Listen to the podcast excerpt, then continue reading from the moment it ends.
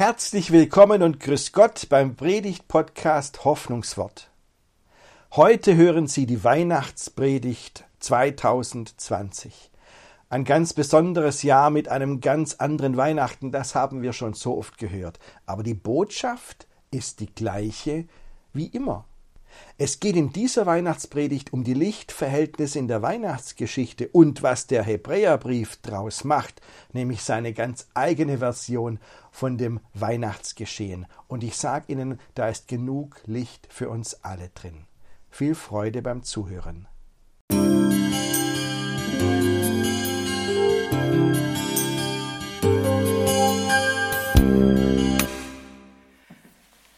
Liebe Gemeinde, liebe Schwestern und Brüder, eine Frage.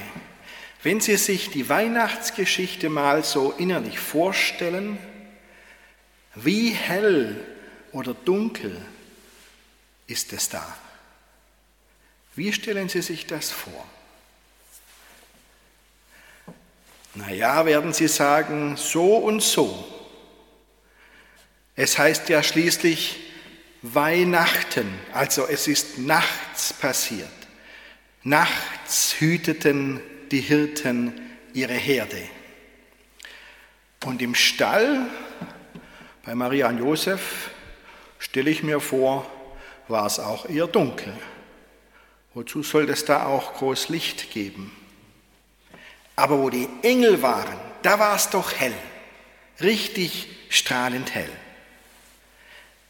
Der Engel kommt zu den Hirten und dann heißt es, die Klarheit des Herrn leuchtete um sie. So, so, also nicht das Licht leuchtete, das Wort Licht kommt in der Weihnachtsgeschichte gar nicht vor, sondern die Klarheit des Herrn leuchtete um sie. Die Klarheit des Herrn, das ist der majestätische Licht Lichtglanz Gottes, wie man sich das auch vorstellen kann. Es muss überwältigend sein. Und es heißt ja immerhin leuchtete um sie. Und dieses Wort, das da auch in der Weihnachtsgeschichte gebraucht ist, das griechische Wort heißt ähm, Lampein, also davon kommt unser deutsches Wort Lampe, heißt schlicht und einfach leuchten. Auf jeden Fall muss es richtig hell gewesen, schein, gewesen sein. Und als die Menge der himmlischen Heerscharen dazu kam, da wird sicherlich nicht dunkler geworden sein. Im Stall also eher dunkel, denn nach der Weihnachtsgeschichte gab es im Stall ja keine Engel. Und wo die Engel waren, bei den Hirten hell. Dieser Gegensatz gehört zur Weihnachtsgeschichte. Das ist schon Absicht. Und zwischen den Zeilen steht immer wieder dann, beides gehört zusammen. Lasst euch nicht täuschen von der Dunkelheit im Stall. In diesem Kind, da strahlt Gottes Licht. Dieter Trautwein hat das in seinem Lied, das ganz viele kennen, beschrieben mit den Worten, weil Gott in tiefster Nacht erschienen, kann unsere Nacht nicht traurig, dunkel sein. Mir gefallen ganz besonders diese Weihnachtsbilder von Rembrandt, weil wenn, wenn Szenen von Maria und Josef im Stall gemalt werden, dann ist es ja schon eher dunkel und bei Rembrandt noch ganz besonders. Aber bei ihm besonders ist das, wenn dann Menschen um die Krippe stehen oder vor der Krippe knien, dann leuchtet ihr Gesicht mit, einer warmen, mit, einer, mit einem warmen Licht. Und wenn man dann schaut, ja, wo kommt denn das Licht her? Wo ist denn da die Kerze oder die Lichtquelle? Dann merkt man, es gibt keine Lichtquelle. Es gibt nur das Licht. Und wenn man die Strahlen zurückverfolgt, dann denkt man, dieses Licht kommt direkt von dem Kind aus der, in der Krippe. Das Kind in der Krippe ist bei Rembrandt die Lichtquelle, die die Menschen um es herum erleuchtet. So ist das also in der Weihnachtsgeschichte. In unsere Dunkelheit hinein kommt mit Jesus Gottes Licht. Auf den allermeisten Weihnachtsbildern ist das eher so ein zartes Licht. Verständlich, passt ja. Aber ich sage Ihnen eins, im Hebräerbrief ist das ganz anders. Wir sagen Hebräerbrief, obwohl wir alle wissen, das ist ja gar kein Brief, so wie Paulus seine Briefe geschrieben hat, das ist eher eine Lehrpredigt, die man in den Gemeinden weitergegeben hat. Deswegen hält sich der, der diesen Hebräerbrief geschrieben hat, auch nicht mit dem üblichen Briefanfang auf, wo der Adressat genannt wird und der Absender und der Gruß am Anfang. Nein, nein, das gibt es im Hebräerbrief alles nicht. Ich lese Ihnen mal die ersten Zeilen des Hebräerbriefes vor.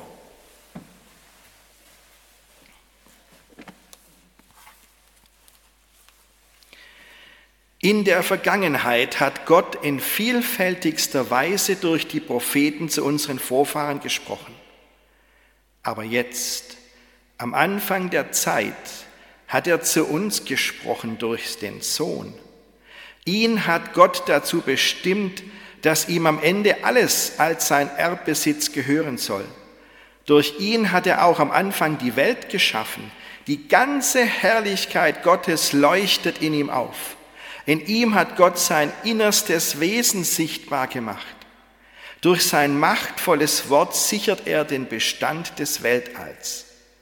Nachdem er sein Leben zum Opfer gebracht hat, um uns von unseren Sünden zu reinigen, hat er sich im Himmel an die rechte Seite der göttlichen Majestät gesetzt.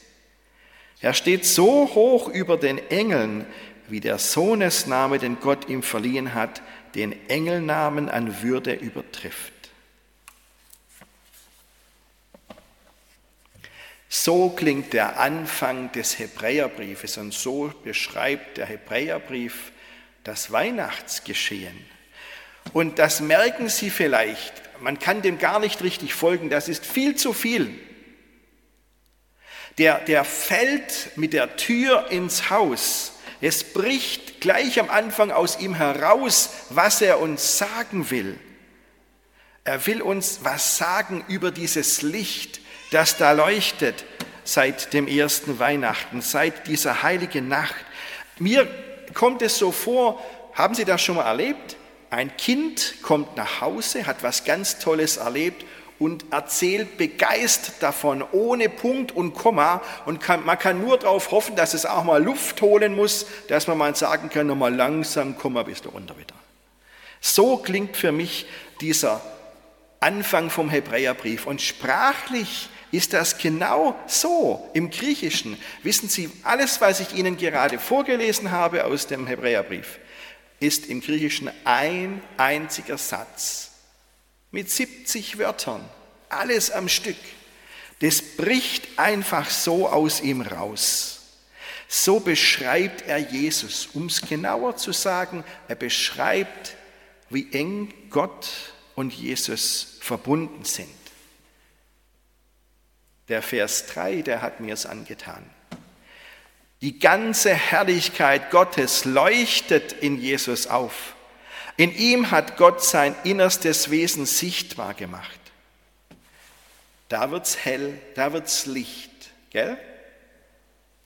Diese Herrlichkeit, die hier genannt ist, das ist im Griechischen das gleiche Wort, das Martin Luther in der Weihnachtsgeschichte mit Klarheit wiedergegeben hat. Die Klarheit des Herrn leuchtete um sie. Das ist genau dasselbe. Gottes Licht leuchtet in Jesus auf. So, und das Interessante ist, das Wort, das der Hebräerbriefschreiber an dieser Stelle verwendet, das kommt sonst im ganzen, in der ganzen Bibel nicht mehr vor. Das gibt es nur ein einziges Mal an dieser Stelle. Da hat er wahrscheinlich lange, lange, lange nach einem passenden Wort gesucht, um das ausdrücken zu können, was er meint. Und dann kam dieses ganz seltene Wort. Luther hat diese Zeile übersetzt mit Jesus ist der Abglanz von Gottes Herrlichkeit der Abglanz seiner Herrlichkeit. So, und jetzt habe ich eine kleine Umfrage gemacht unter den Leuten. Ähm, kennst du das Wort Abglanz? Was bedeutet das? Ergebnis? Die meisten kennen das nicht, das Wort. Das gehört nicht offensichtlich zu unserem aktiven Sprachgebrauch nicht mehr. Die meisten Leute wissen nicht mehr, was Abglanz ist. Und ich habe mir dann überlegt, naja, vielleicht ist das so wie beim Mond. Der Mond leuchtet nachts, aber der Mond ist ja keine Lichtquelle, keine Sonne, sondern er wird von der Sonne angestrahlt und dann spiegelt er dieses Licht der Sonne wieder und für uns leuchtet dann nachts der Mond. Aber trotzdem, das trifft's nicht genau. Dann habe ich mir überlegt, wie das bei Mose war. Mose war doch auf dem Berg Sinai, hat mit Gott gesprochen und als er dann wieder runterkam zu den Leuten, da haben die so gemacht, da haben die Hände vors Gesicht gehalten, da waren die geblendet Überhaupt gar nicht von seiner Schönheit, sondern weil es geheißen hat, seine Haut glänzte, weil er Gott begegnet ist. Sein Gesicht leuchtete. Und das war so unerträglich für die Leute damals, dass sie richtig froh gewesen sind, als Mose dann eine, wie heißt es in der Bibel, eine Decke auf sein Angesicht legte. Ein Schleier oder ein Tuch über den Kopf, ich weiß es nicht. Also das muss schon richtig heftig gewesen sein. Aber wissen Sie was? Das ist immer noch viel zu schwach, um das wiederzugeben, was der Hebräerbrief hier sagen will. Es ist auch viel zu ungenau. Und deswegen finde ich diese Übersetzung in der guten Nachricht so gut. Die ganze Herrlichkeit Gottes leuchtet in Jesus auf. Gottes Licht strahlt durch Jesus hindurch. Und zwar nicht einfach nur ein bisschen von dem Licht Gottes, sondern die ganze Herrlichkeit. Gottes Licht in seiner ganzen Fülle. Merken Sie, der, der Hebräerbriefschreiber, der ringt nach Worten. Er will sagen, Jesus ist, ja, unser Bruder, ist unser Vorbild, ist wahrer Mensch, ja, stimmt, aber was ich euch sagen will mit meinen Worten ist, Jesus ist ganz eng mit Gott verbunden. Er ist der Christus. Jesus ist Gott. Licht vom Licht. Die volle Leuchtkraft Gottes leuchtet in Jesus auf. Aber das ist jetzt, obwohl es viel intensiver ist als bei Mose, weit qualitativ ganz anders, ist es doch für die Menschen erträglich. Und das ist das Besondere. Er schreibt ja, in ihm hat Gott sein innerstes Wesen sichtbar gemacht. Jetzt können wir Gott in die Seele schauen weil Gott sein innerstes Wesen in Jesus sichtbar gemacht hat. Wir erleben in Jesus, wie Gott ist. Und dann sehen wir, Gott ist Licht, Gott ist Liebe. Und wer sich da nicht so ganz sicher ist, weil er Gott anders erlebt, der soll auf Jesus schauen. Okay, Jetzt werden Sie vielleicht sagen, alles gut, komm mal wieder langsam runter, wie bei dem Kind, das so begeistert ist und auch mal Luft holen muss. Hier ist es ja nicht überall so strahlend hell. Ja, stimmt. Habe ich unmittelbar vor Weihnachten erlebt, als uns in der Familie Ross die Nachricht erreichte, dass ein Freund von uns aus dem Nichts heraus wegen diesem blöden Virus gestorben ist. Er war so alt wie ich und es ging ihm blendend. Ein ganz besonderer Mensch und zack ist er weg. Das hat uns alle absolut geschockt. Es ist nicht überall Licht. Und bei manchen Familien in Hildritzhausen ist es gerade jetzt so, dass Angehörige im Krankenhaus liegen und die dürfen sie nicht mal mehr besuchen. Ja, Dunkelheit gibt es in unserem Leben genug. Die greift nach uns Und manchmal überwältigt sie uns auch. Sehen Sie, aber das ist keine Kunst. Sich von der Dunkelheit überwältigen zu lassen, da brauche ich keine Anleitung dafür. Sondern das ist die Kunst des Lebens, in unserer Dunkelheit das Licht Gottes zu sehen. Das ist die Kunst. Was ist denn stärker, die Dunkelheit oder das Licht Gottes?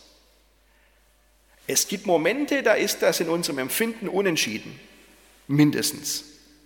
Aber für den Hebräerbrief ist das sowas von klar. In Jesus strahlt die ganze Herrlichkeit Gottes auf. Diese Herrlichkeit strahlt über uns, die durchflutet uns, die erfüllt uns. Überall in uns ist Licht Gottes. Das stimmt.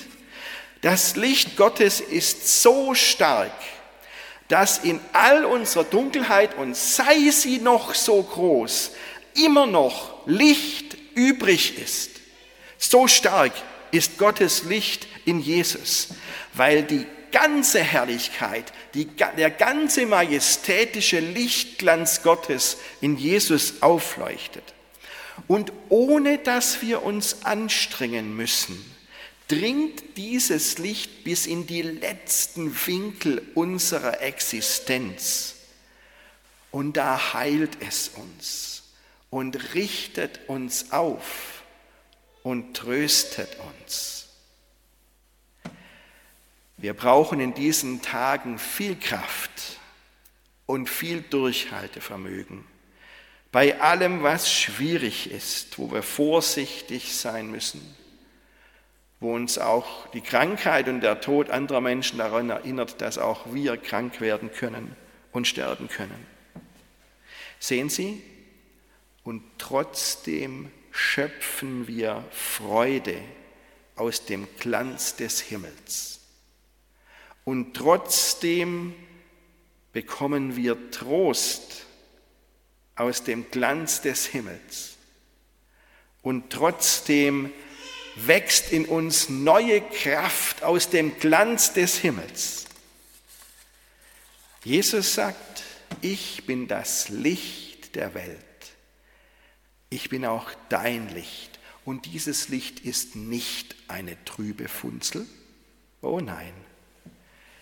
In diesem Licht leuchtet die ganze Herrlichkeit Gottes auf und durchflutet uns. Und das nenne ich Weihnachten. Amen.